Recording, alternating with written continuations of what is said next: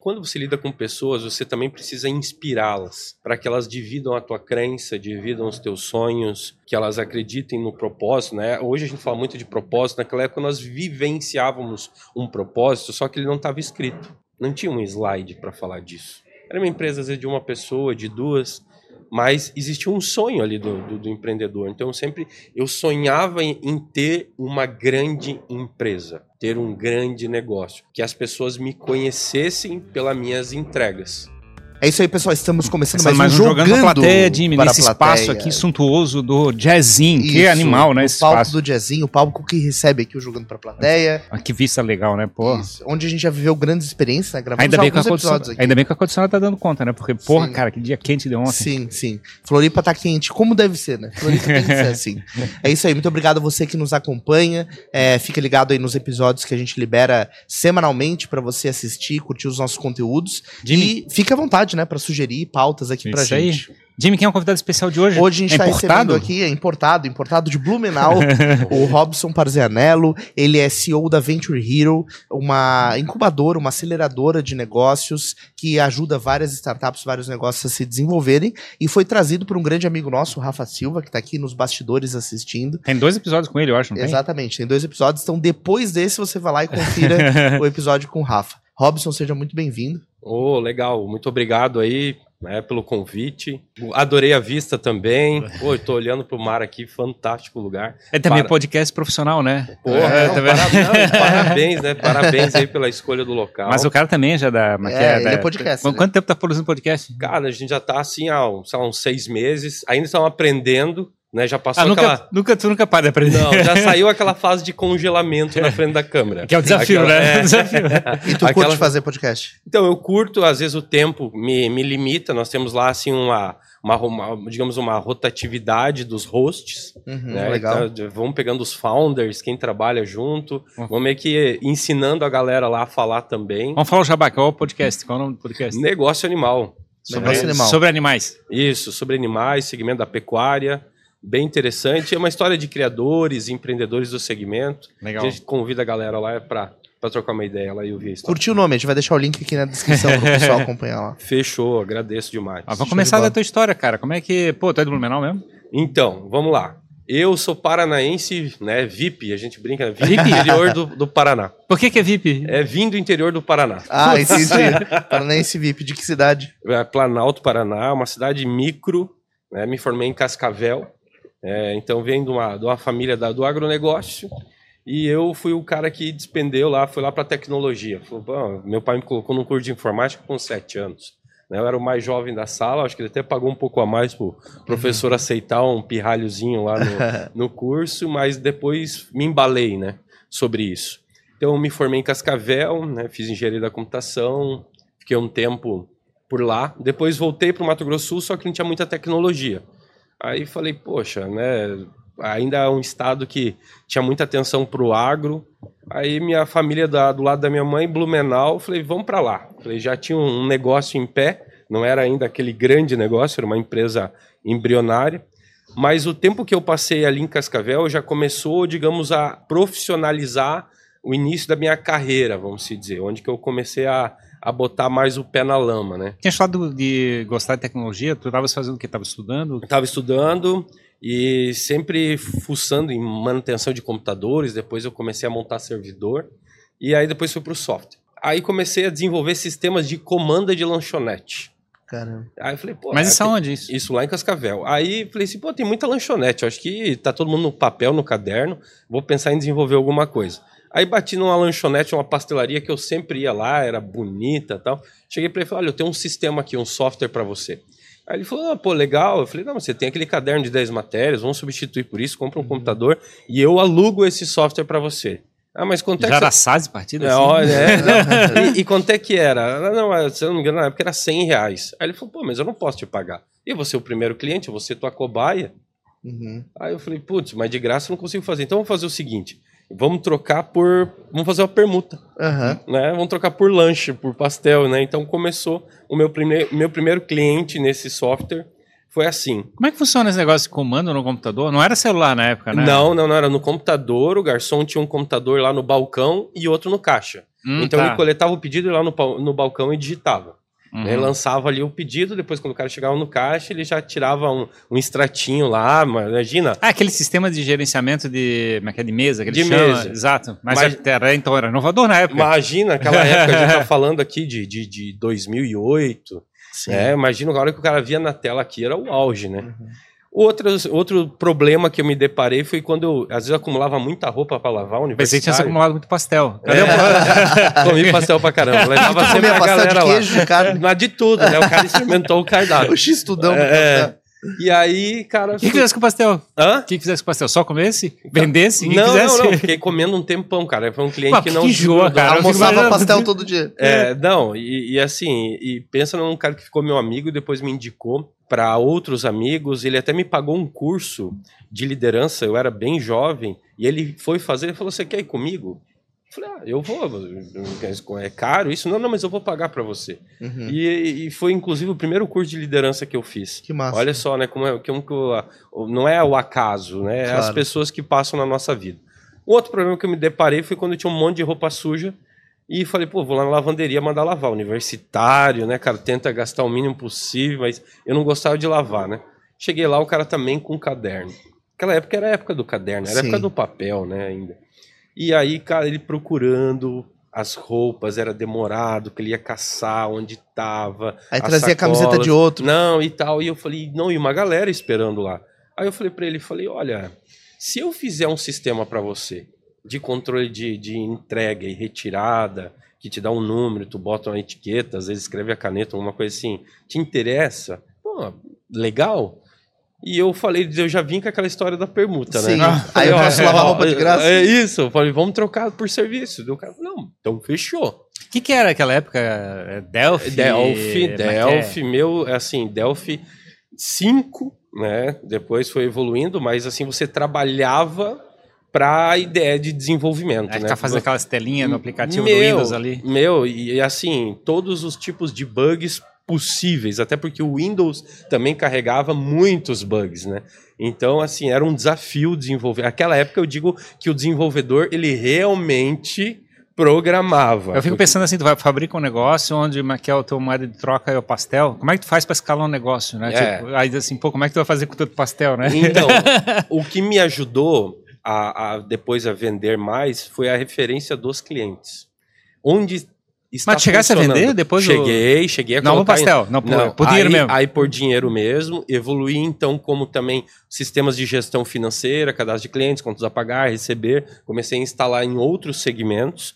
Eu cheguei a ter, na época, uns, uns 16 clientes, que daí já pagavam... Então já era uma software house. Já, oh, é, já era uma software house de uma pessoa. né? Então eu fazia todas as atividades de todas as áreas, não conseguia contratar, porque o que eu recebia era só para me manter mesmo. Tinha, tu tinha falado que tinha estudado, tinha que chegasse a fazer algum Fiz, fiz. Faculdade? Engenharia da computação. Eu digo que assim, para chegar ao final da faculdade foi o maior desafio. Por quê? Porque eu tinha que trabalhar o dia todo e depois me deslocar para lá. E às vezes eu levava serviço para resolver ainda de cliente eu tinha ainda que depois passar a noite para tratar aqueles problemas. Como, como, é que é empreender sozinho, cara? Eu fico imaginando. É ter que fazer. Você tem que se automotivar.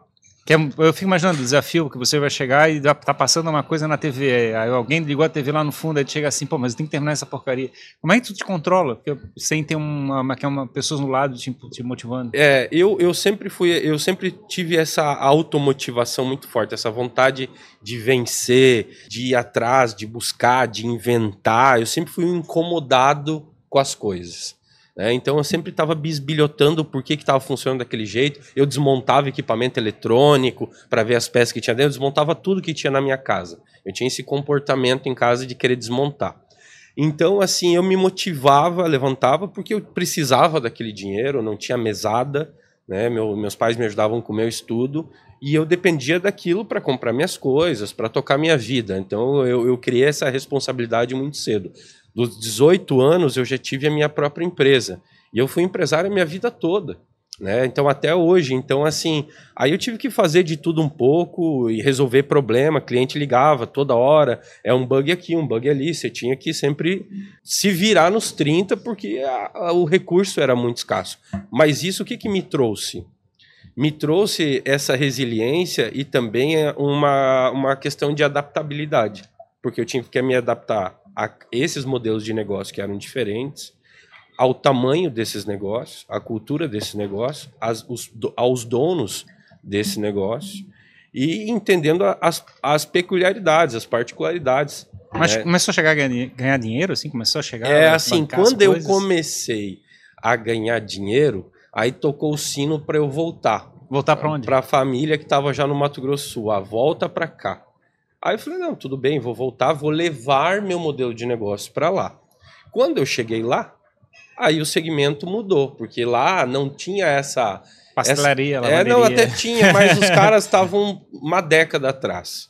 Né, em questões culturais. o, o mercado estava muito mais. Perder esses clientes que fizesse. Então, é, é natural que eu, eu passei a carteira de clientes para um amigo que estava indo já nesse caminho. Fez um êxito, então? É, não foi um êxito que foi meio gratuito, foi meio pro bono, né? Mas assim, eu vi o esforço dele e falei, cara, não vamos abandonar as, as empresas que estão aqui.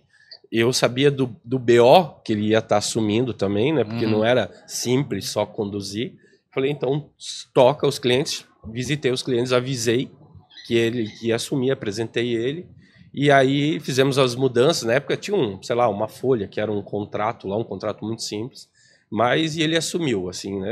Alguns clientes às vezes me seguem nas redes sociais ainda daquela época, são grandes empresários hoje. Então, assim, foi uma, uma, uma história muito boa. No Mato Grosso Sul, tive que mudar o meu modelo de negócio. Então, como lá tava a cultura do Sul é muito forte, né? É, a cultura do Sul é mais evoluída, assim, claro que a gente, exceto grandes grandes capitais do Brasil, mas eu digo que a cultura do Sul é muito evoluída. A gente ainda tem muita referência é de de trabalho do modelo europeu e coisa parecida por causa da nossa história, né, de, de gerações anteriores, da, como é que é de, de, como é que é de imigração que vieram da Itália, da, da Alemanha, coisa Exato. parecida. Tem um tipo de perfil que tem uma história um pouquinho mais nessa, nessa direção, né? Sim, e é um pessoal muito trabalhador, né? Uhum. Um pessoal que, que realmente faz. E cheguei no Mato Grosso e falei, cara, então aqui eu acho que o negócio vai ser o web. Site, vinha muita gente me pedir site, site, site, site.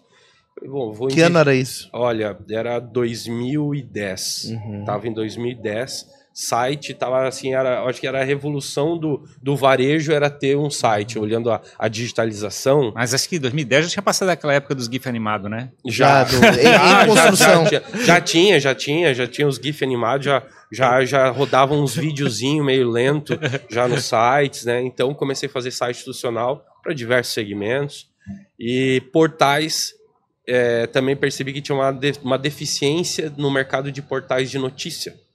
Os pra... CMS, né? É, estavam muito alto. Isso, e aí portal para Câmara de Vereadores, órgãos públicos, galera pedindo. Falei, cara, vou, vou começar aqui, conseguir rodar um lá meio baratinho para a Câmara lá da capital do, de Campo Grande fiz um portal para ser o case, né? Também a gente uhum. sempre busca um case. Sim. Né? Aquela, aquela referência da pastelaria também era um case. Nesse caso aqui eu cobrei bem mais barato, mas também para ter um case. E para aprender também. Mas também tem aquele cliente que aparece, olha, você é um ótimo case para ti. Exato. Ah, não, é sempre. Depois eu, eu, eu, aí depois eu peguei essa tática também comercial. O né? site na parceria. É, trabalho um ano para mim, eu seria uhum, um case uhum. legal, né? Mas bacana. Aí fiquei, investi bastante em desenvolvimento me profissionalizei mais nessa questão da web. Também conheci vários modelos de negócio para porque você tem que fazer o briefing, né, entender o cliente, o negócio, para conseguir digitalizar essa informação para o consumidor, para aquele público-alvo. Você tem que já, contar a história. Já teoricamente eram empresas maiores, né? Então a experiência que você tinha de lavanderia e pastelaria Hoje... eram empresas menores. Agora é web, então já talvez indústrias, alguma coisa Sim, assim, ou é, fazendas. É, então, lá eram grandes varejistas, geralmente, ou escritórios, contabilidades, prestadores de serviços que queriam se posicionar. Uma capital já era, tinha mais concorrência. Uhum. Então já essa demanda já era mais latente. O ticket subiu. O ticket subiu. Ficou mais rico. E aí comecei a contratar. aí, ah, não, ia te arrebentar. É, aí Tem comecei, funcionário? É, comecei a contratar na época, pô, foi onde eu conheci a palavra freelancer né? Então vamos começar a contratar uns devs lá do, de Minas Gerais, vamos, vamos, vamos, falar com essa galera, era o Skype na época, a gente conversava né, pelo Skype. Já era uma empresa remota. Já era uma empresa remota, cara. Já, já, eu já tinha home office já. Uhum. Mas é um desafio, eu fico pensando que passasse uma experiência de muitos anos sem ter funcionários, sem ter Sim. pessoas trabalhando. E, mas que é, o computador é um funcionário muito bom, porque ele obedece diretamente o que tu manda, né?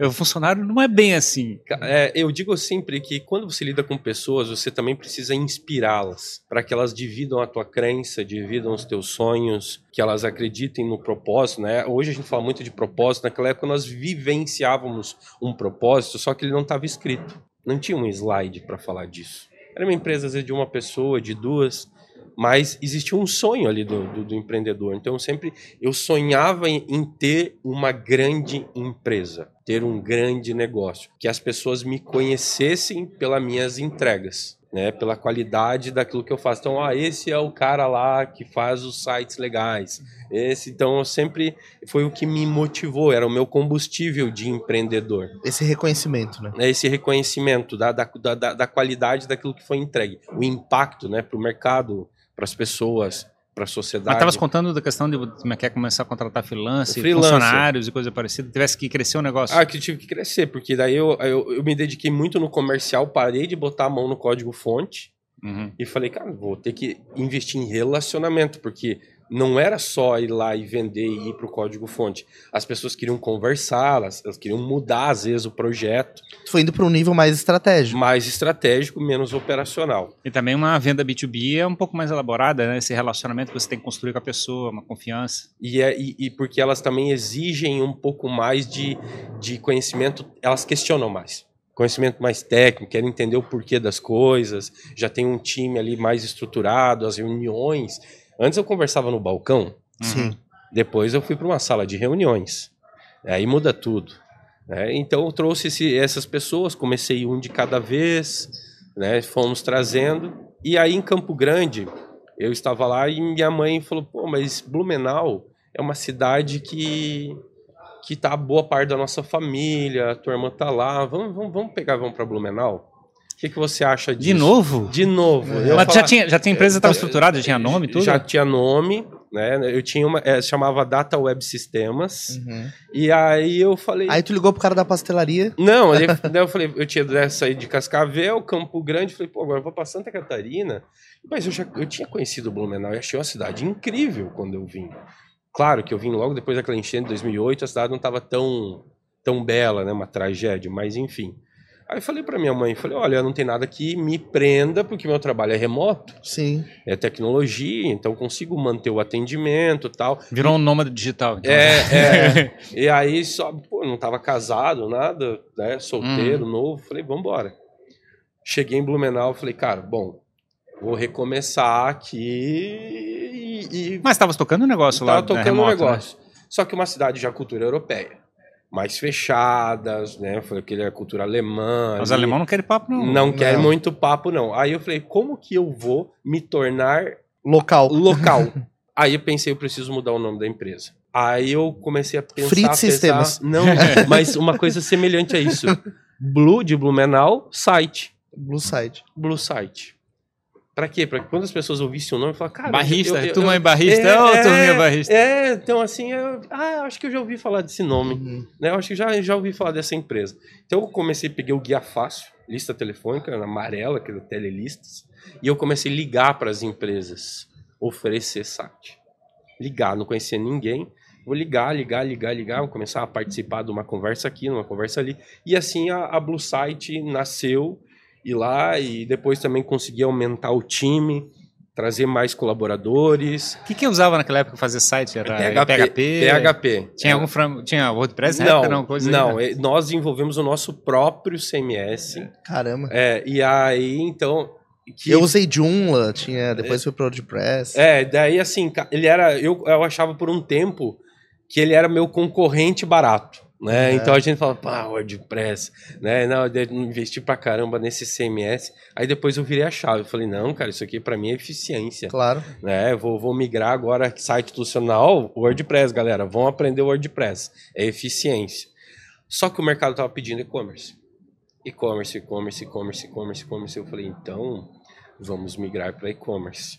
E aí eu, de como uma cabeça de engenheiro, falei, vou Fazer do zero. Vou fazer do zero. É mesmo? que já Queria- tinha várias mas plataformas aí, de Mas é que daí eu pensei assim, eu quero ter a minha como modelo de negócio. Eu quero ter um valor agregado em ter a tecnologia, ter o produto e-commerce. E comecei a projetizar... PHP de novo. PHP de novo. E vamos lá, vamos fazer esse e-commerce. Começamos a rodar com lojas, com varejistas, principalmente vestuário. Sempre demandou muito no e-commerce essa parte de, de vestuário. Aí tinha aquela galera que achava que só ter a loja vendia, né? É, Aí o pessoal, tu fez é- site pra mim, não tô vendendo. O que, que tá acontecendo? 99% deles. Tu me é, vendeu uma loja que é, não o- vende. Tu me vendeu uma loja que é. não vende, Robson. Não, é, A audiência é uma coisa mais determinante para um negócio de e-commerce, né? Então, como é que você chega e acha que a tecnologia vai determinar? E eu falava, pessoal, o e-commerce nasce morto. Como assim nasce morto? Morto. Ninguém, como é que alguém vai comprar de você se ela não sabe que você existe? Não, ninguém tá passando na frente, né? É, exato. Então é um novo negócio que você está montando. É, é um novo negócio mesmo. Você vai ter que criar uma presença digital para ele. Gerar Mas, mas o pessoal com, tava comprando a tecnologia. Tava comprando tecnologia, tava comprando software. Então eles não estavam a menor ideia como é que eles iam rodar depois. É que a expectativa do cliente era comprar uma loja entendendo que ela ia automaticamente vender na internet. Só pelo fato de ela estar presente. né? Exato, isso. só pelo fato dela existir. ponto, eu comprei o ponto. Exato. muitos para dizer eu tenho um e-commerce. É. ah, eu. Uma status. É, eu tenho um e-commerce, acesso ao meu e-commerce, porque era o hype. Uhum. né? Então, do- da época. Então, beleza. Fui para e-commerce, vários projetos nós desenvolvemos, depois nós começamos B2B também com a indústria, algumas indústrias já mais evoluídas, né? Começaram a olhar para isso como uma oportunidade de negócio. E aí, claro, que eram projetos maiores, integrados com RPs, já era assim uma coisa que às vezes você ficava para go live em um ano Caramba. naquele cliente, né? Porque era uma série de detalhes Mas é sistema já mais de back-end, vamos dizer assim. já. E aí o que que acontece? Só que traz um aprendizado gigante. E Porque- também é uma coisa boa pra caramba, porque tu entra nas entranhas de uma empresa, de um cliente, né, no caso, Sim. ele não te solta mais, né? Tipo assim, vai ficar dependente da, E, do o- e o- relacionamento. e o negócio é que assim, você vai conhecendo como funcionam as condições comerciais, os diferenciais competitivos daquele cliente, você vai entendendo as narrativas, os storytellings, né, de, de impacto que o cliente vai tratando, você conversa com profissionais de marketing, com profissionais do comercial, com diretores, então isso agregou muita experiência profissional para O mim. problema, o problema é só que não é muito escalável, né? O problema é que tu fica, cada cliente tem um aprendizado absurdo pra fazer. Exato. E isso foi algo que eu falei, comecei a falar com o time na época, falei, gente, é, é só que para a gente trabalhar muitos projetos simultâneos, preciso aqui, se for nesse modelo, um exército de pessoas. Sim, imagina. Intensivo mão de obra, com certeza. É, e aí eu pensei assim, pô, a gente tem que ver uma forma aqui de, de olhar para Eu comecei a olhar muito para SaaS, o que tinha no mercado, né? Então, algumas plataformas que hoje são mundialmente conhecidas e ainda não eram 100% SaaS também, né? De, de chegar lá, se cadastre aqui e comece a usar. Basicamente é uma Next, tra- next. é que a gente fala, né? É a questão, uma empresa que, digamos, é uma software house, ela começa prestando serviço, né? Ela presta serviço. E aí começa a verificar que isso não é escalável, vai começa a pensar, tá, eu tenho que chegar e fabricar o meu produto para poder chegar e ter escala de produção. Toda empresa de software basicamente passa para essa decisão de transição. Sim, e tem, mas tem um fator nesse meio que é assim, tem um lado que é a vontade da empresa de fazer isso por necessidade de eficiência e escala, e tem um outro lado que é difícil de equilibrar, que é a cultura do mercado estar preparado para aquilo, de ter que fazer tudo sozinho e de ver resultado. Porque quando a gente fala de comércio eletrônico, para principalmente para varejistas ou para indústrias que nunca tiveram contato com aquilo, elas passam por um processo de mudança de cultura porque elas precisam acreditar naquilo para enxergar valor. Então elas precisam acreditar através do quê? De resultado. Elas precisam ver resultado. Elas Uhum. precisam ver venda. Você está falando dos certo. clientes ou teu caso particular? do, do, do contexto em geral e também dos clientes. Porque, assim, se eu colocasse só o SaaS e dizer "Ah, agora você pode fazer tudo sozinho, aquele meu mercado que eu estava impactando, atingindo, ele não estava pronto culturalmente para chegar e fazer tudo sozinho. Mas é interessante, né? Eu tive, nesse período que tu tá falando, eu tive agência de marketing digital, né? Exatamente Uhum. nessa época. E eu vendia e-commerce para os meus clientes. E a gente operava sistemas como Iluria, Tanloop, sistemas mais simples, até Shopify ou outros sistemas mais complexos. E o- a agência, ela cumpria esse papel de dizer, olha, beleza, o, o cliente tinha um sistema ali, SaaS, que ele assinava, e a agência dava o suporte sobre como ele pode usar aquilo, como ele pode deixar mais bonito, enfim, cadastrar os produtos. Tinha essa conexão também, né? Sim. Porque muito cliente não conseguia fazer sozinho. Não, o time não estava preparado e a operação no dia a dia era muito complexa para E a, eles. e a ferramenta também não conseguia alcançar esse nível de suporte. E, e não existia ainda uma crença sobre isso. Que era uma coisa boa, que era uma aposta certa. Até o orçamento, o budget era sempre muito limitado para aquilo. Então, assim, foi, mas foi um aprendizado bacana. Aí, meados de 2015, vamos dizer, início de 2015, eu estava numa cafeteria. Muitos negócios acontecem no café ou numa mesa de bar, né? Sim. E estava com um colega, um amigo que tinha negócios já de projetos comigo também na área da saúde e conversando com outro colega farmacêutico. E ele chegou assim contando uma novidade. Pessoal, contratei cinco meninas para responder o WhatsApp. Eu falei, nossa, cinco? Nossa, muita demanda vindo de, de pedido de compra pelo WhatsApp na minha farmácia de manipulação. Eu Caramba. falei, mas cinco? Mas por que precisa cinco? Não, eles ficam pedindo preço, quanto tem estoque, quanto tempo leva para entregar, quanto custa o frete. E eu falei, mas quantas vezes isso ocorre por dia? Não, é direto, direto. Tá uma demanda muito grande agora de ligação e de demanda por WhatsApp. E eu falei, mas isso é um problema. Eu peguei um guardanapo do dispenser, assim, ó, que tava daquilo lá, e eu comecei a anotar isso que ele tava me trazendo. Fui lá pro escritório depois com aquilo martelando na minha cabeça. Mas não é possível que não tenha uma solução para isso. E comecei a pesquisar Apple Store, Play Store, comecei a ver aplicativos, sabe? Comecei a entrar no site dos Estados Unidos, ver farmácia, o que, que tinha de tecnologia. E eu cheguei para esse, é, o Eduardo, que depois virou meu sócio, falei, Eduardo, não tem nada. Eu não achei nada que hoje trate essa dor. Né? Desde o envio de receita 2015, né? ou um hub de farmácias que você compre por ali e recebe em casa. Ele falou, cara, então acho que é uma oportunidade, uma dor. Vamos desenvolver um negócio desse. Eu falei, cara, mas eu entendo zero de farmácia. Eu falei, ah, mas vamos lá, né? Eu tenho a estrutura aqui, eu tenho minha software house, minha agência. Vamos usar a máquina toda aqui para fazer esse projeto. E aí que começou a ideia do Farmácia Zep. Nós começamos né, tateando esse mercado, pesquisando esse mercado, é, entendendo as particularidades do mercado regulado pela Anvisa, o que pode, o que não pode vender. Ele começou com um aplicativo de envio de receita. Vermelho, eu lembro até hoje, todo vermelho e branco, né? Na- Naquela época, uma coisa muito rústica, assim, né? Muito rudimentar o aplicativo tal. A gente não tinha ainda experiência de usabilidade, de navegação. O mercado em si era muito incipiente ainda de aplicativos móveis, né? Para dispositivos móveis em, em 2015. Aí começamos a gastar só de sapato. Vamos viajar, vamos conhecer as grandes redes, vamos falar com as indústrias, vamos entender, cara, que aquele PPTzinho básico do básico do básico com uma ideia de proposta de valor e começamos a entrevistar as pessoas em evento, conversar e, e vai e ainda essa até a palavra startup na época era pouquíssimo conhecida, pouquíssimo o negócio era pouquíssimo difundido assim, a- a- pelo menos para nós a gente era muito distante disso. Sim. Aí beleza, a gente foi com recursos próprios, né? Vamos Mas já tinha algum cliente? Ou... não, a gente tava nem, a gente tava ainda desenvolvendo. E tinha esse teu amigo que tinha essa era dor. médico. Ele era médico, cirurgião plástico, ele é médico até hoje, Eduardo, vou mandar um abraço para ele, é de Blumenau também. E aí, e esse amigo da farmácia, né, da farmácia Deon. Aí eu falei, cara, depois ele vai ser o nosso piloto, Sim, obviamente. Só- Vamos trocar pro floral. é. e aí, beleza, vamos enquanto eh, estamos desenvolvendo, vamos ver se a gente está indo para o caminho certo nesse desenvolvimento. Vamos ouvir as partes interessadas. Vamos fazer um estudo. Como não tinha um modelo de referência, vamos ouvir o mercado. Né? Então vamos ouvir lá as dores do varejista, da, o que, que a indústria pensa disso, e, e fomos coletando dados, feedbacks. Alguns já nos olharam como uma possível ameaça, alguns nos olharam como opa, uma oportunidade legal. Nós fomos ganhando algumas validações importantes para direcionar o MVP.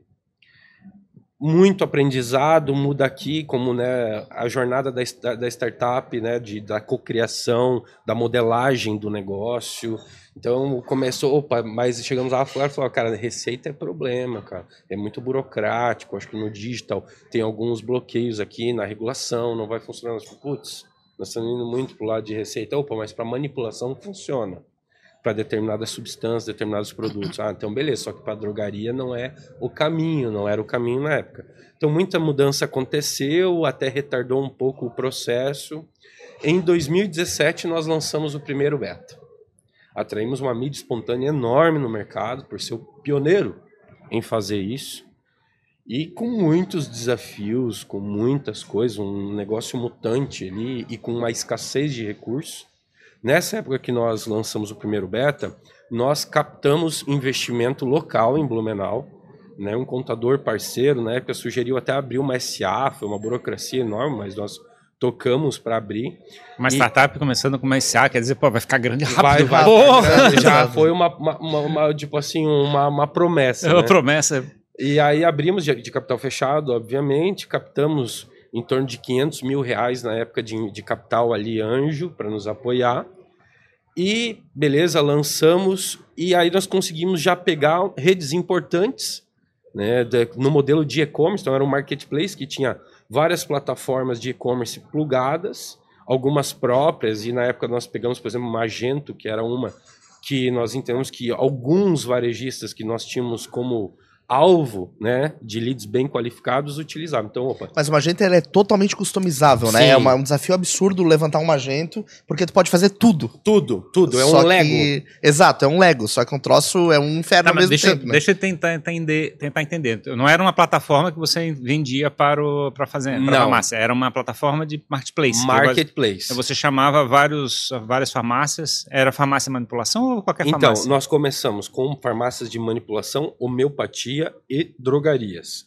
Farmácia de manipulação e homeopatia utilizava o nosso back-end, o nosso painel ali, o nosso dash, para gerenciar produtos, né, frete, tempo de entrega e os seus pedidos. Quando era e-commerce daí plugado na API, a operação já acontecia pela, pelo próprio seller lá do e-commerce. Nós mandávamos o pedido via integração para ele. Aí nós integramos com o Magento e integramos com o Vtex depois, que foi a nossa Sim. evolução. Né? Então aí construí um relacionamento muito bom com a Vtex. A Vtex também estava numa época de ascensão, estava né? buscando esse segmento, então eles tinham poucos sellers, mas buscavam esse segmento. E, e, o público para, para. Era uma loja, então? Tinha uma loja online? Isso, nós começamos. Era um marketplace. Isso, né? o marketplace ele começou, por incrível que pareça, a nossa visão já foi mobile first. Então, assim, vamos lançar primeiro o app. Depois nós lançamos a web. Tá, e, e, como é que era o desafio de fabricar audiência para Então, esse... isso foi um baita de um desafio, porque assim, não era só trazer a audiência, é uma questão de mudança de cultura, das pessoas comprarem medicamentos sem sair de casa e com tempo de entrega maior. Naquele momento ainda a nossa entrega era via correios uhum. ou transportadoras, que eram assim que os e-commerce se comportavam, mesmo até das grandes redes. Mas como é que a pessoa encontrava a loja? Então, como, é, como é que era o nome do site? Era Farmácias App. De Farmácias aplica... Apps, de, de mas, mas, não era online porque tinha esse próprio Baixava na é Apple Store, na Google Android Play. Store, no Google Play. E daí nós fazíamos tráfego pago e mídia social, né? E investimos muito em SEO na parte do orgânico. É claro que é uma jornada o orgânico, a gente sabe que é uma jornada de longo prazo. Mas o, o objetivo de vocês era alcançar o farmacêutico ou o consumidor Também, final? Nós precisávamos das duas coisas ao mesmo tempo. Uhum. Por quê? Nós precisávamos Na ter... B2B2C. É, porque nós precisávamos ter o farma... a farmácia por conta dos produtos e da abrangência dela de entrega. Né? Então, qual que é o raio que ela atua? Ou se ela atua, às vezes, a nível Brasil. Claro que o desafio era o tempo de entrega e o custo da entrega, que influenciava no, na relação custo-benefício na decisão de compra do consumidor. Se às vezes o frete ficava mais caro com o medicamento, eu vou até a farmácia e compro. Uhum. Né? Então, assim, passamos por todos esses desafios e um grande desafio que na hora que nós começamos processar pagamentos que não eram um pedido mandado inteiro para o e-commerce do seller, nós tivemos um problema de regulação. Olha, só a farmácia, pela normativa da Anvisa, pode receber o valor do dinheiro. Pode faturar o, Pode faturar. o medicamento. Não podia ser nós e depois splitar. Aí eu comecei a pesquisar gateway de pagamento. Até que- porque quem emite nota e tudo. é a ela, a responsável da entrega é ela, tudo com pesquisar gateway de pagamento. Cara, eu achei um que poderia se adaptar a isso, mas o valor que ele ia me cobrar inviabilizava a minha operação. Ele ia ganhar quase mais do que eu no, no take rate que ele ia me cobrar. E aí eu falei, bom, chegamos numa barreira aqui, numa parede. Pode inviabilizar o negócio. N- não prevista naquele escopo. Fui para casa pensando naquilo, matutando, matutando, matutando. E eu sempre convivi com meio de pagamento na- em toda a minha jornada do e-commerce. Pensei, pensei, pensei, falei, olha, eu vou pensar aqui num, num modelo de um gateway que eu integre múltiplos adquirentes e que eu consiga, através desse gateway, fazer com que a farmácia que eu credencio, ela coloque a chave de adquirência que ela já tem com Cielo, com Rede, com GetNet Uhum. e fique plugado no cadastro dela. Então, quando tiver uma uma outra maquininha online. como, quando, quando tiver uma venda e for dessa farmácia, eu mando para aquele adquirente através do meu gateway com aquele token, com aquela chave daquela farmácia. E o dinheiro cai direto para ela. E ela fatura. E aí su- surgiu o gateway do Hubcash. Foi um, um negócio que surgiu por uma dor Da regulação, da exigência regulação, do regulação. Farmácia Zep e que virou depois uma spin-off nossa. E daí tu fazia o contrário, tu, a farmácia que te pagava. Exato, eu emiti uma nota de prestação de serviço para ela O Dente- de gerenciamento controlava o pagamento, então sabia exatamente quanto tinha que Eu cobrar. controlava Aham. tudo, né? O estorno, cancelamento, tudo estava na minha mão, o controle do gateway. Mas ela não chegava a fazer split. E não precisava fazer o split porque o dinheiro ia direto para ela. Isso. E eu mandava uma nota de Mas a prestação tua de parte- serviço e um boleto. É, pois é, mas é, tinha dupla importa, é, Do dupla, bitributação. é, bitributação, mas a tua parte também era menor, né? Exato. E aí eu tributava pelo meu serviço que eu prestava, Uhum. pela minha fatiazinha, pelo meu take rate, e ela era tributada pela venda dela. Então Inteira. tava, Aham, perfeito, aham. então tava tudo certo. Valendo. né, que fez uma grande viabilidade, até deu um, um grande diferencial competitivo para nós como modelo de negócio, porque era o único que estava operando dessa maneira. E aí, então, a farmácia enxergou mais valor nisso, sentiu mais segura. Pô, o dinheiro vem para minha mão. Uhum. Então, A venda dela, o a nome venda, dela, o tá nome tudo dela, a venda dela, tá tudo certo, cara. Então tirou várias objeções na hora de vender isso. Virou quase farmácia. como se fosse um canal de venda, na realidade. Justo, e foi o que virou, né? Um canal que, se ela fosse fazer sozinha, ela ia ter que desenvolver um e-commerce, ela ia ter que construir audiência. Com- E Contratar profissionais para cuidar disso. O Farmácia Zep, ele foi, é, em termos de audiência, né, que foi uma pergunta que o Ferrari trouxe, ele ajudou a farmácia a conquistar mais clientes ou ele foi beneficiado pela carteira de clientes que as farmácias já tinham? A estratégia principal era ser algo complementar. Trazer um cliente que a farmácia ainda não tinha. Esse cliente do online, que às vezes não passava na frente da loja. Não era migrar o cliente dela de canal. É, aconte- acontece. Mas Sim. imagina, Mas- o dono da farmácia mas- diz assim, pra que que eu vou pagar uma comissão pro Exato, cara? Exato. para o cliente que eu já vendo. Mas acontece. Mas a maior fatia, sim, era daquele cliente que ele não conhece, de um bairro muito distante ou de outra cidade. Por quê? No varejo farma existe um, o falteiro. Quase 16% das vendas, em média, que você vai chegar lá no balcão da farmácia, às vezes lá não tem o produto, já no offline. 16%. 16%. Isso tem uma variação de estado, de região, né, por porte de farmácia. Mas aí então existe a falta. Então aí você começa a vender para várias cidades. Então esse foi o primeiro modelo de negócio do marketplace. Depois, quando um dia tocou o telefone na minha, lá na- no escritório, me ligou um pessoal da distribuidora lá de medicamentos de São Paulo querendo marcar uma reunião. Chegamos lá em São Paulo, o que, que era a reunião? Ó, nós queremos comprar a empresa de vocês, 100%. Uhum. Nós estudamos, já entendemos o modelo de negócio. Simples assim, nós queremos comprar. Vocês estão interessados em vender? Pô, a gente não estava nem pensando nisso, mas vamos lá, vamos pensar. Decidimos vender para o Grupo EC. Grupo EC é formado pela Santa Cruz, Panfarma, Ancoprod. É o maior conglomerado de distribuidores de medicamentos da América Latina. Tem 11 mil colaboradores, 36 centros de distribuições. Uma empresa que, qual era de- o tamanho da empresa que estava naquele momento? a empresa nós estávamos com oito colaboradores, né, ainda alguns part-time, PJ, né, tudo que eles achavam estranho, né, que eram todos Aham. CLT.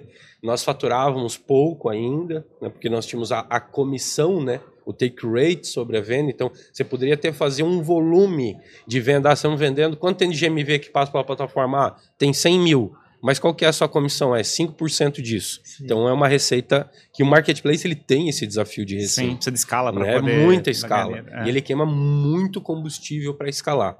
Né? Então, sempre a tese do marketplace ela é mais dura na hora Sim, do investimento. Ele, ele fabrica business para bancar o GMV, mas recebe uma comissão que é uma porcentagem pequena de todo aquele GMV. Justo. É, até parar de pé tem que estar tá gigantesco. E né? tem que agregar serviço tem que agregar mais serviço, você tem que buscar sempre estratégias de complementar essa receita, agregando mais serviço, daqui a pouco licenciando módulos, soluções, tecnologia ou serviços que apoiam Quanto? essa jornada da venda. Quanto, peraí, é, é, mas aí era fazer a farmácia Zap. Isso. Tu tinhas uma outra empresa que era a Blue... A, a Blue Site. A Blue, Blue Site continuou tocando a vida dela, era muito o que me mantia, e que me mantinha investindo no negócio. Uhum. E ela tinha uma equipe que continuou conduzindo. Mas não era a mesma negócio. equipe? Não. não tinha uma, é, Começou com a mesma, depois nos desmembramos. Então, como empreendedor, tu sobrevivia da prestação de serviço da Bluesoft e investia... Da Blue Site. Da Blue Site e investia em... No, no Farmácia Zep. Investia a tal ponto que na, no final do, do, do, do game ali, antes da venda, que tava nós ainda botando dinheiro, é, cara, começou a faltar grana. E eu tive que levantar dinheiro no banco, só que eu não tinha mais crédito sem garantia. Uhum. Aí eu tive que botar minha casa. Caramba. Aí eu tive que botar minha casa no negócio. E assim, e tive que depois de um tempo, que demorou um ano o processo de aquisição quando nós decidimos vender. Nesse um ano de diligência, de negociação, e a gente sem experiência de negociar o nosso próprio business e nem das estratégias de M&A, nós tivemos várias dores. Os caras sangrando tempo para comprar barato. dores do aprendizado, sim. deixa o cara deixa, sofrendo lá. Deixa, né? deixa é, ele morrer. Eu, deixa ele morrer. Eu, eu, eu, gosto muito deles, né? Assim, foram pessoas que me relacionei muito bem tudo, mas que foram um baita de uns estrategistas, foram. Sim. né? Então, assim... E aí, nesse tempo, processo, cara, acabou... Processo processo de negociação é um inferno por causa disso. É, mas que tem que descobrir sempre assim, está negociando, quem é que está com o controle do tempo? Porque o tempo é determinante é. para forçar o outro lado para fazer a Sim. decisão. E aí tu fica naquela situação. Tu, não é bom você ficar negociando numa situação onde o tempo está sob o controle da outra pessoa. Sim, é. e, na, e na Venture Hero nós, nós orientamos muitos clientes nessa jornada de M&A, de aquisição, sobre a racionalidade de uma aquisição. Tem que entender o que é valor no que você está adquirindo, e geralmente é o capital humano. São aquelas pessoas incríveis que criaram aquele negócio incrível. Então é algo que eu preciso preservar. Além do, do negócio em si, da tecnologia, da empresa e etc. Curva de aprendizado. É, então aí, cara, nós ficamos um tempo ali de escassez de caixa. E eu vou dizer assim, nós, eu cheguei assim a, a ter um medinho sobre aquela garantia que eu tinha botado naquela operação de crédito, uhum. sabe? Falei, uhum. meu, será que vai mais um ano aqui? Mas deu tudo certo, o time foi resiliente demais, nós tivemos turnover zero, né? Até a aquisição da empresa. Todo mundo segurou as pontas. Todo mundo segurou as pontas, foi incrível. E aí, beleza, concluímos. Mas você a... da operação ou ficasse na Fiquei operação? na operação, pagamos os acionistas minoritários, todo mundo saiu de volta com o dinheiro no bolso, operação bem sucedida.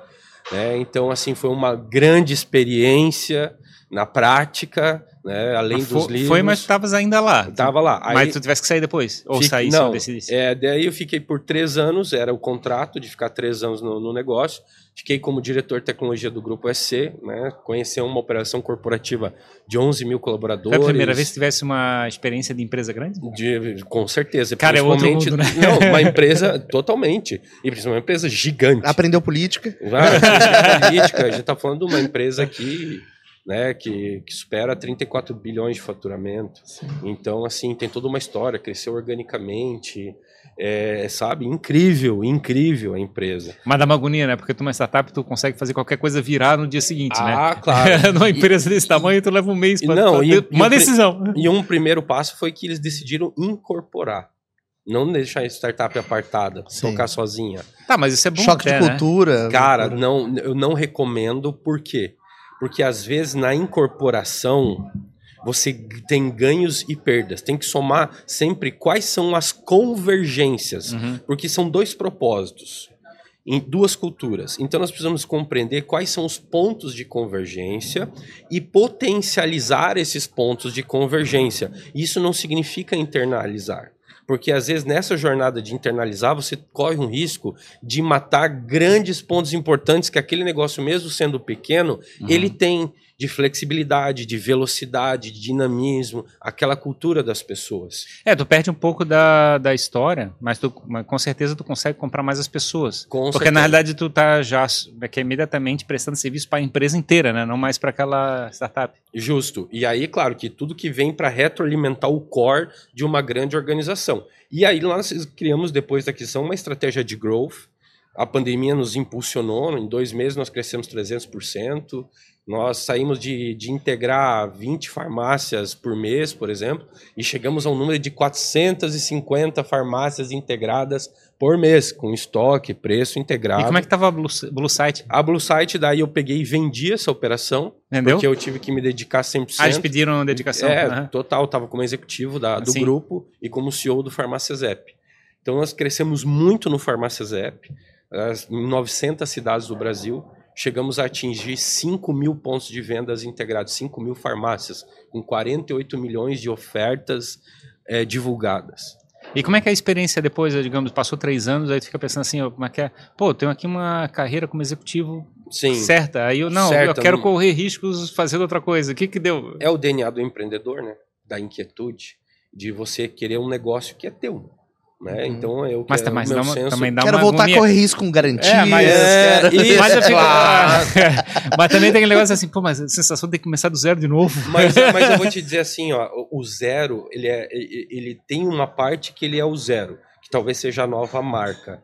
Mas o teu track record, a tua carreira, é, o, o CPF das pessoas, é o que impulsiona o negócio. Você cria a reputação da nova marca através da reputação das pessoas que estão naquele negócio. E tu sabe os botões que tu tem que apertar Exato, no próximo negócio, É a né? experiência. Então eu convivi com muito planejamento estratégico, de alto nível, governança, compliance, alto nível de, de, de, de, estratégias orçamentárias, de estratégias de crescimento. Foi um aprendizado muito grande. E eu também senti as dores do, do meio executivo. Aí já, já fosse direto Sentia fabricar? as dores da, das grandes companhias. Eu falei, eu quero resolver essas dores e eu quero voltar a ser dono do meu negócio. De Então, assim, eu convivi com as maiores consultorias, talvez globais, que atendiam aquele negócio. Eu, eu vi o que, que elas entregavam e o que, que eu poderia fazer diferente. Então eu saí com aquele desejo de estar próximo de grandes empreendedores, de grandes empresários, de grandes executivos, de continuar próximo de grandes modelos de negócio e falei, cara, isso é meu propósito. Esse é meu propósito. Eu quero ter essa troca, continuar subindo a minha régua profissional, quero contribuir com o crescimento de empresas que já possuem grande sucesso e aí eu conheci pessoas incríveis, né? Comecei para o Centro de Inovação, que eu estava com a crise da agenda vazia. Sim. Depois que eu saí da, do grupo SC, saí de lá. Com a... Tu conseguiu ficar quanto tempo off, assim? Tu Cara, tirou um não, tempo? Não consegui ficar um mês. Não Sério? consegui, eu pirei. Aonde? No... É, tipo, depois, depois do, do, da saída. saída ah, que tinha, não, vou ficar de férias por um ano. Um ano sabático. É, é, um ano é, sabático, é. Capaz. Vou pra Índia, Tava meditação. doido em um mês. Doido em um mês já. E aí fui pro Centro de Inovação de Blumenau. E, cara, escrevendo o que, que, me motivava, começando a desenhar esse negócio. Mas é um e, negócio de consultoria, né? É, consultoria, mas ela é. A palavra até consultoria, às vezes, ela fica meio pejorativa no mercado. Consultoria é aquele cara que chega com um checklist, me entrega e manda um relatório. Um, um relatório manda fazer. O nosso trabalho é muito hands-on. Ele é um trabalho que a gente fala de aceleração de negócios, porque nós agregamos a nossa experiência na prática ao lado desses executivos. Não é só dizer o que fazer, mas é dizer o como fazer. É participar da rodada das discussões. Hoje, nós atuamos lado a lado com os donos, os C-levels, os diretores, executivos, até um nível de gerente. Tá, mas então foi uma, foi uma consultoria, uma empresa de consultoria foi criada. Isso, foi criada. E, e aí, qual era o nome que ela foi criada? Então, aí, come... vamos lá. Aí eu falei, mas eu não posso fazer sozinho.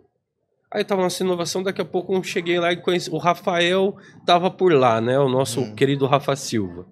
Aí conversei com ele, contei das coisas, né? De ideias, ele trazendo as dele, daqui a pouco também conheci o Ramada. o Sidney Ramada. E aí, pô, eu tô com esse propósito, com essa ideia. O que, que vocês acham? Pô, bacana, cara. Pô, uma coisa, né? A gente ainda queria dar um apoio também para algumas startups, também estava na tese. Aí eu falei, bom, vamos pensar num nome. Vocês estão afim de entrar nesse, nesse jogo, nesse negócio aí? Vamos embora? Vamos. Cara, então a, aí tem a questão de investimento e tem muitas vezes que a empresa precisa de um herói para ajudar ela a crescer, precisa não daquele herói solitário, mas às vezes o empreendedor ele não consegue se abrir com alguém para expor as suas necessidades, as suas fragilidades, então ele precisa ter um cara dando um apoio para ele. E aí surgiu o nome Venture Hero. Então, Achei engraçado a tua referência à questão do, do, herói, porque a gente sempre fala da jornada do herói, né, do, do, Joseph Campbell, falando sobre essa questão.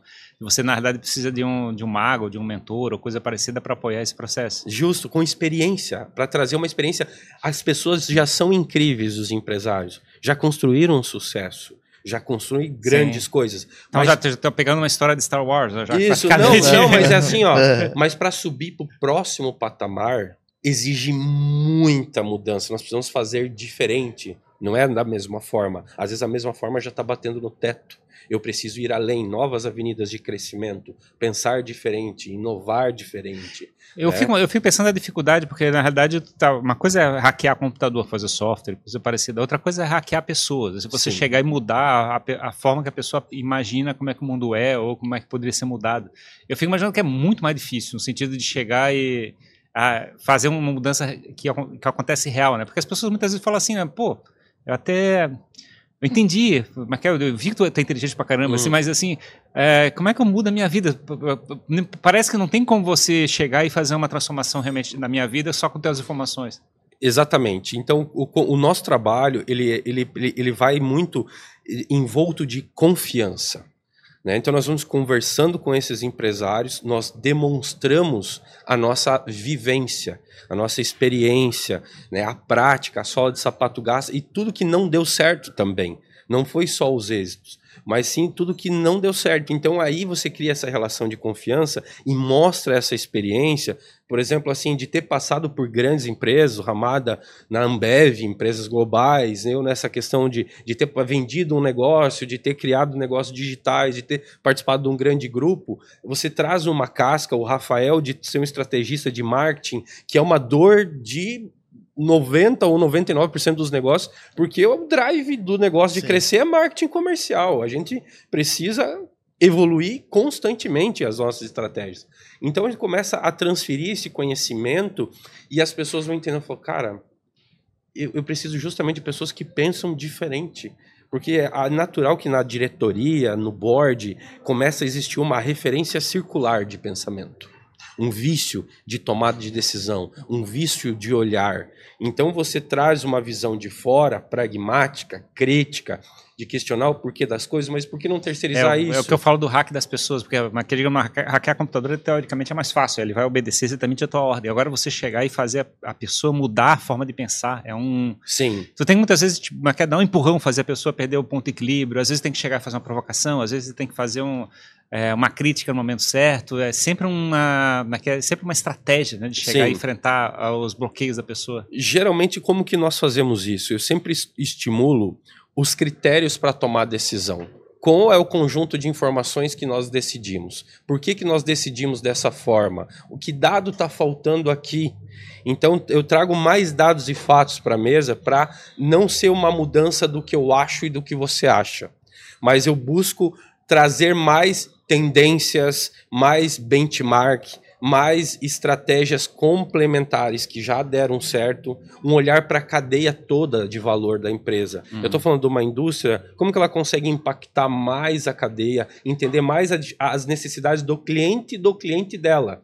Porque o muito de você, às vezes, querer planejar o crescimento do seu negócio, não é só a gente pensar em vender mais nós precisamos primeiro pensar em desenvolver a cadeia para depois projetar o nosso crescimento, porque o nosso cliente, o nosso varejista e o cliente dele precisam sustentar esse crescimento né, em consumo, em venda, para que eu também consiga crescer. A disrupção acontece nessas, nessas condições, né? Você precisa sair, é, fazer uma expansão, né? Sair da, naquela, naquela da tua bolha, chegar e abrir depois chegar e reduzir e ir para o detalhe, depois tem que expandir de novo, tem que chegar e fazer sempre esse processo de expansão e fechamento. Exato. E aí fica, digamos assim, você traz informação nova, olha como é que está o mercado, você está expandindo. Aí daqui a pouco você chega e quer chegar e resolver um problema particular, tu vai lá para o detalhezinho para resolver o negócio, e daí ficar sempre fazendo esse processo de crescimento e redução. Sim, porque assim, quando você pensa em crescimento, a gente tem que olhar muito para a jornada do cliente. E dentro da jornada do cliente está o cliente dele que às vezes algumas empresas não olham para isso, elas só olham para o próximo, para a cadeia que ela atende diretamente. E nós precisamos olhar para o cliente dele e qual é o valor percebido nessa jornada do cliente. O que o meu cliente entende como proposta de valor e o que o cliente dele entende como proposta Legal. de valor. Que, que tu, mas que, quais empresas tivesse contato já? Hoje nós assim? atendemos indústrias do segmento têxtil, metal mecânica, né, química, Normalmente é, é um projeto. Automotiva. É uma... Nós começamos desde geralmente pelo planejamento estratégico, porque a mudança é sempre da forma que nós planejamos. A ideia é alto escalão da empresa, para chegar e, digamos, não é um problema particular de uma parte da empresa, uma visão de, de todo. Talvez chega pelo um problema particular, uhum. mas no, dentro desse problema, na hora que nós vamos fazer o diagnóstico e entender o estado real, nós questionamos como que ele está conectado no planejamento em qual KR, qual indicador de resultado esse problema mexe. Ou qual é o impacto em. Sim, aí vai, vai para a visão de dashboard, de vai. controle, como é que é.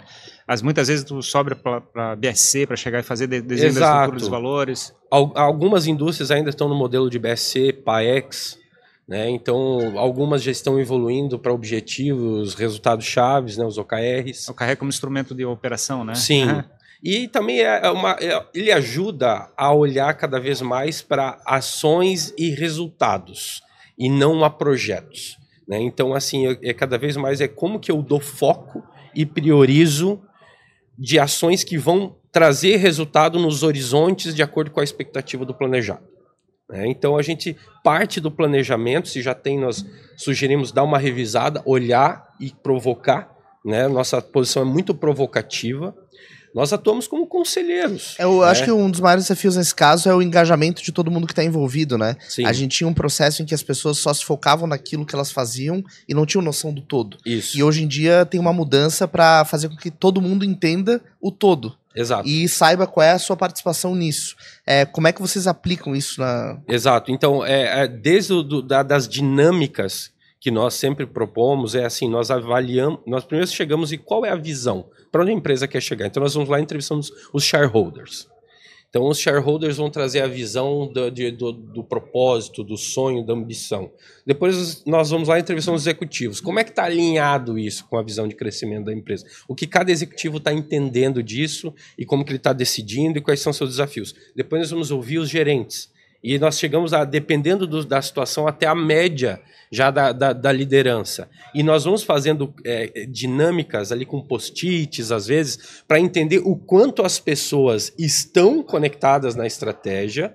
Nós temos alguns questionários que nós rodamos de diagnóstico, entrevistando as pessoas e, e coletando as percepções do estado atual do negócio dos objetivos de crescimento, porque a estratégia ela precisa decantar na organização. Essa é uma né? história engraçada, né? O, aquele livro do Virando a Própria Mesa, né? Do Ricardo Semler. Ricardo Semler, ele fala, né? Tipo, que a empresa, tu tem que chegar, quando chega a 110, 120 funcionários, tem que separar em duas empresas, porque é impossível você chegar e passar a, é a visão do empreendedor para a ponta se você passa de 100% de poucos funcionários. Você não tem. É, é, um processo é muito complicado, tem muito mecanismo para até chegar e é, passar as várias camadas da estrutura organizacional. Sim.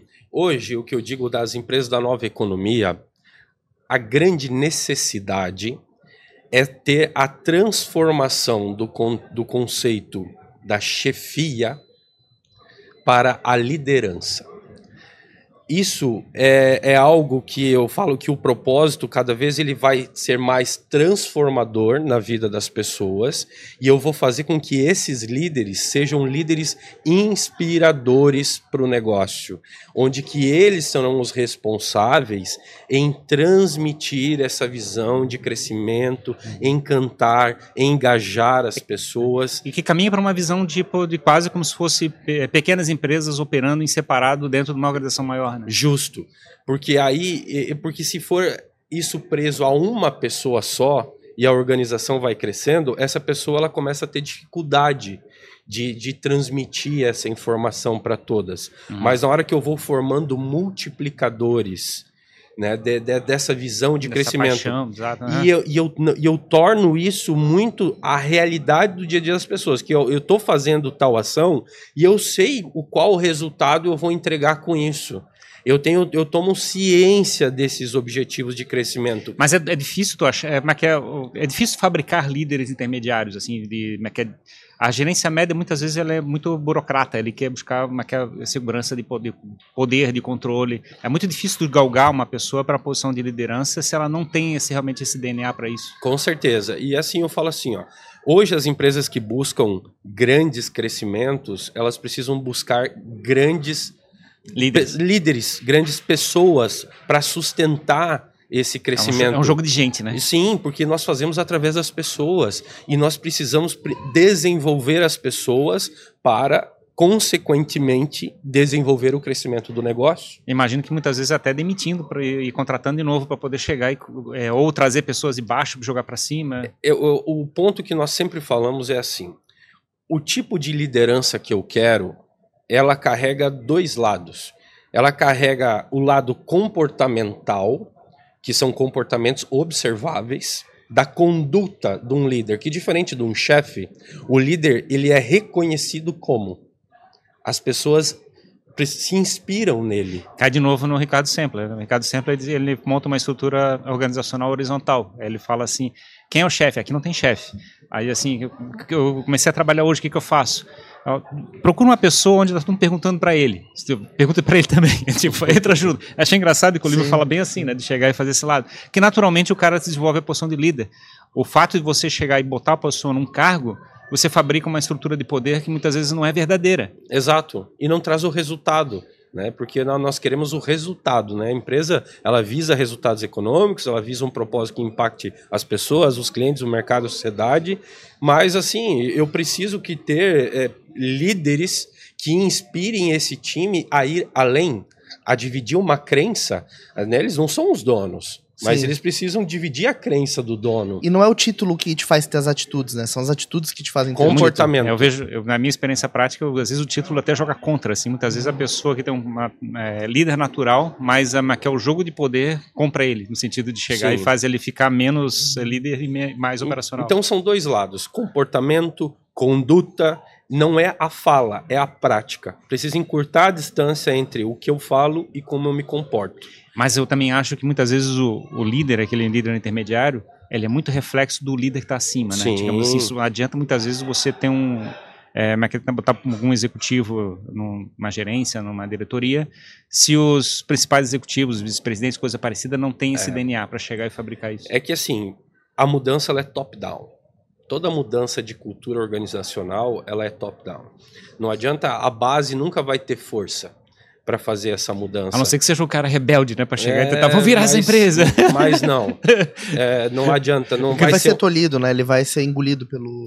Justo. Então a mudança ah, vai ser é demitido, né? Lógico. São dois lados. Então, comportamento e outro, as habilidades, as competências. As competências, elas podem ser desenvolvidas e devem ser continuamente evoluídas. Mas já comportamento é algo que às vezes foge muito do papel da empresa em tentar melhorar e mudar as pessoas. Então, o que, que nós orientamos?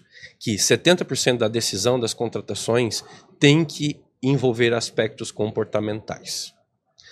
Né? Então, é pessoas liderando pessoas. Então, eu preciso ter um comportamento compatível com a cultura que eu desejo estabelecer você tens aquela visão também do Jack Wells, de chegar e todo ano tem que chegar e demitir 10% da, da força de trabalho para chegar e limpar ou, como é que é a estrutura? Olha, eu, o que eu, eu penso que a cultura ela tem que ser evolutiva, a gestão tem que ser evolutiva. As pessoas que não estão nessa frequência, naturalmente elas são repelidas a partir do momento que essa cultura se fortalece, porque sei, fica muito tenho, nítido. Eu não tenho muito essa ilusão, ilusão não, assim, eu acho, mas que é é, aqueles, eles começam a chegar e a, a, se esconder nos cantos para poder não perder o emprego, e muitas vezes esses caras são exatamente aqueles que têm que ser demitidos, teoricamente. É, é assim, gestão tem que tomar decisão. Tem, tem né? que ser. tem, que, tomar decisão. As decisões duras estão nas mãos dos gestores. Eu, eu, acho, eu acho, eu fico uma raiva desse negócio, porque muitas vezes o cara fica com, digamos, um gerente, coisa parecida, que tem pena. Não, Assim, não mas- pode ter pena. Tu tem que ter pena do resto da empresa. Por que, Não, que tu tá fazendo tem. isso com o resto É das pessoas? racional. Liderança é, é assim, tem um lado que é o emotivo, eu vejo que é assim, o cuidado que você tem com as pessoas, sabe? É, o enxergar o valor do esforço das pessoas, etc. A gestão, a tomar decisão, ela precisa ser racional. Estamos falando de negócios. Uhum. né? Então, todo o líder, o gestor, o cargo, o papel, ele carrega responsabilidades, não são só direitos, são deveres. Né? Então, e isso hoje, até nas novas gerações, existe um conflito nesse entendimento que há deveres e responsabilidades, e não apenas só direitos. Uhum. Né? Então, assim, ah, clima organizacional, ambiente, sim, mas é dever seu também ser um agente dessa mudança, dessa transformação. Né? Porque a cultura é um resultado. Ela é um resultado do ambiente de trabalho, né, da, da liderança que aqui está, do comportamento, da conduta, que através desse comportamento vai gerar seguranças psicológicas ou não na, na cabeça das pessoas, que é o quê? Eu gosto de trabalhar aqui, eu amo esse lugar, as pessoas aqui, meu líder me desenvolve, ele me dá atenção, eu vejo o crescimento aqui, então eu tenho segurança psicológica. E o que, que é o próximo passo? Eu engajo. Sim. Eu compartilho da tua crença, eu vou buscar essa meta, eu vou fazer além porque eu estou engajado. E aí, com base nesse engajamento, nós conseguimos um desempenho superior de resultado. Que toda essa equação vai resultar na nova cultura. A cultura ela não é implantada, decore cinco palavras e agora essa é a nossa cultura. Não, ela resulta de um conjunto de elementos. Isso é cultura. Digamos, ficasse agora no lado do hack do, de pessoas, mas que a parte de técnica, a tua história toda foi técnica. Sim. Olha, eu, eu sempre estou dando uma olhada né, no tech, nunca deixo, né? Nunca tá, tá ali. No nosso trabalho envolve muita tecnologia, a gente está sempre aconselhando executivos na área de tecnologia. Nós temos estamos trazendo o conceito de tecnologia e inovação, olhar para as startups, olhar para o mercado, por que não terceirizar, por que não trazer conhecimento de fora, por que não às vezes testar com menos, com quem já tem algo mais evoluído. Então a gente está sempre falando de tecnologia no dia a dia com os executivos, né, com os líderes. Uhum. né? Vamos planejar Ma- algumas. Mas, o teu lado, mas que é o teu lado desenvolver software em PHP, nem pensar ah, mais. esse, esse eu tô vendo se algum dos meus filhos vai para esse lado. né? Mas assim, é- é- enfim, é uma, é uma paixão, a gente continua seguindo.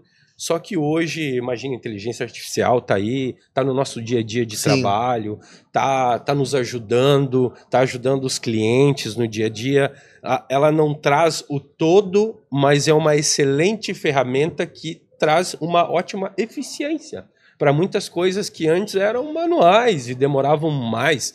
Então, assim, é, eu vejo que nós estamos passando agora por uma nova transformação. A gente já está nos últimos anos nesse ciclo, alguns segmentos ainda um pouco mais atrasados, mas assim, a inteligência artificial vai, faz parte e vai fazer cada vez mais parte do nosso dia a dia. E as outras atividades, é, Maqueto, tá, tu, tu, a turma do Rafa Silva, o pessoal lá da, da SC Angels, estás próximo do pessoal? Sim, próximo do pessoal, próximo Tá do ecossistema junto de, de inovação. A gente sempre está olhando investimentos em grandes pessoas, em pessoas incríveis. Por muito tempo, às vezes, a gente investiu olhando negócios. Né? Hoje nós olhamos pessoas incríveis que geram negócios incríveis. né? Então, assim, a gente está sempre olhando. Como é que estás dividindo o teu tempo de vida, então, agora? É, olha, meu tempo de vida está muito dedicado na, na Venture, né, no- no- nos conselhos que eu participo. E, e aí, assim, a minha esposa cobra bastante a minha agenda né, de descanso, de ter um controle de horas. Vim para Florianópolis, participar do podcast. Isso, muito legal. Até dar uma oxigenada na sexta-feira, Sim. né? Bacana. Mas é algo assim que me move. é, eu sinto assim que, que, que é uma realização, tá podendo contribuir ativamente em empresas com grande potencial de crescer ainda mais, de estar próximo de pessoas que buscam uma evolução, da gente compartilhar o conhecimento.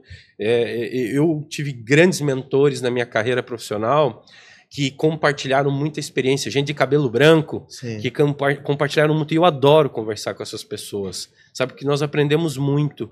Então é uma coisa que me faz bem, eu me sinto bem, me, me realiza A e gente, vai, estou ter- muito a gente vai ter que ir lá pra Blumenau, lá tem tá Vamos, começando a fazer muito amigo lá. lá, né, cara? Vamos lá, vamos ter que ir lá. A gente tem que ir lá participar de uns certos podcasts Convidadíssimos. e trocar ideia com o pessoal. Cara, obrigado pela, pela tua vinda aqui, né? Pelo papo, por compartilhar o teu tempo com a gente. Como é que o pessoal te encontra? Como é que é a Venture? Como é que acha a Venture? arroba venture.hero no Instagram, arroba rparzianello no Instagram, no LinkedIn. Estamos lá conectados. E o pessoal quiser te oferecer um pastel lá pra. Opa! pra Pastel chega, não pra Mas olha, eu não recuso. Fechou, obrigado, obrigado. eu que agradeço e sucesso demais e parabéns pelo trabalho de vocês. Show Tamo junto. Obrigado a você que acompanhou mais este papo aqui no Jogando Pra Plateia.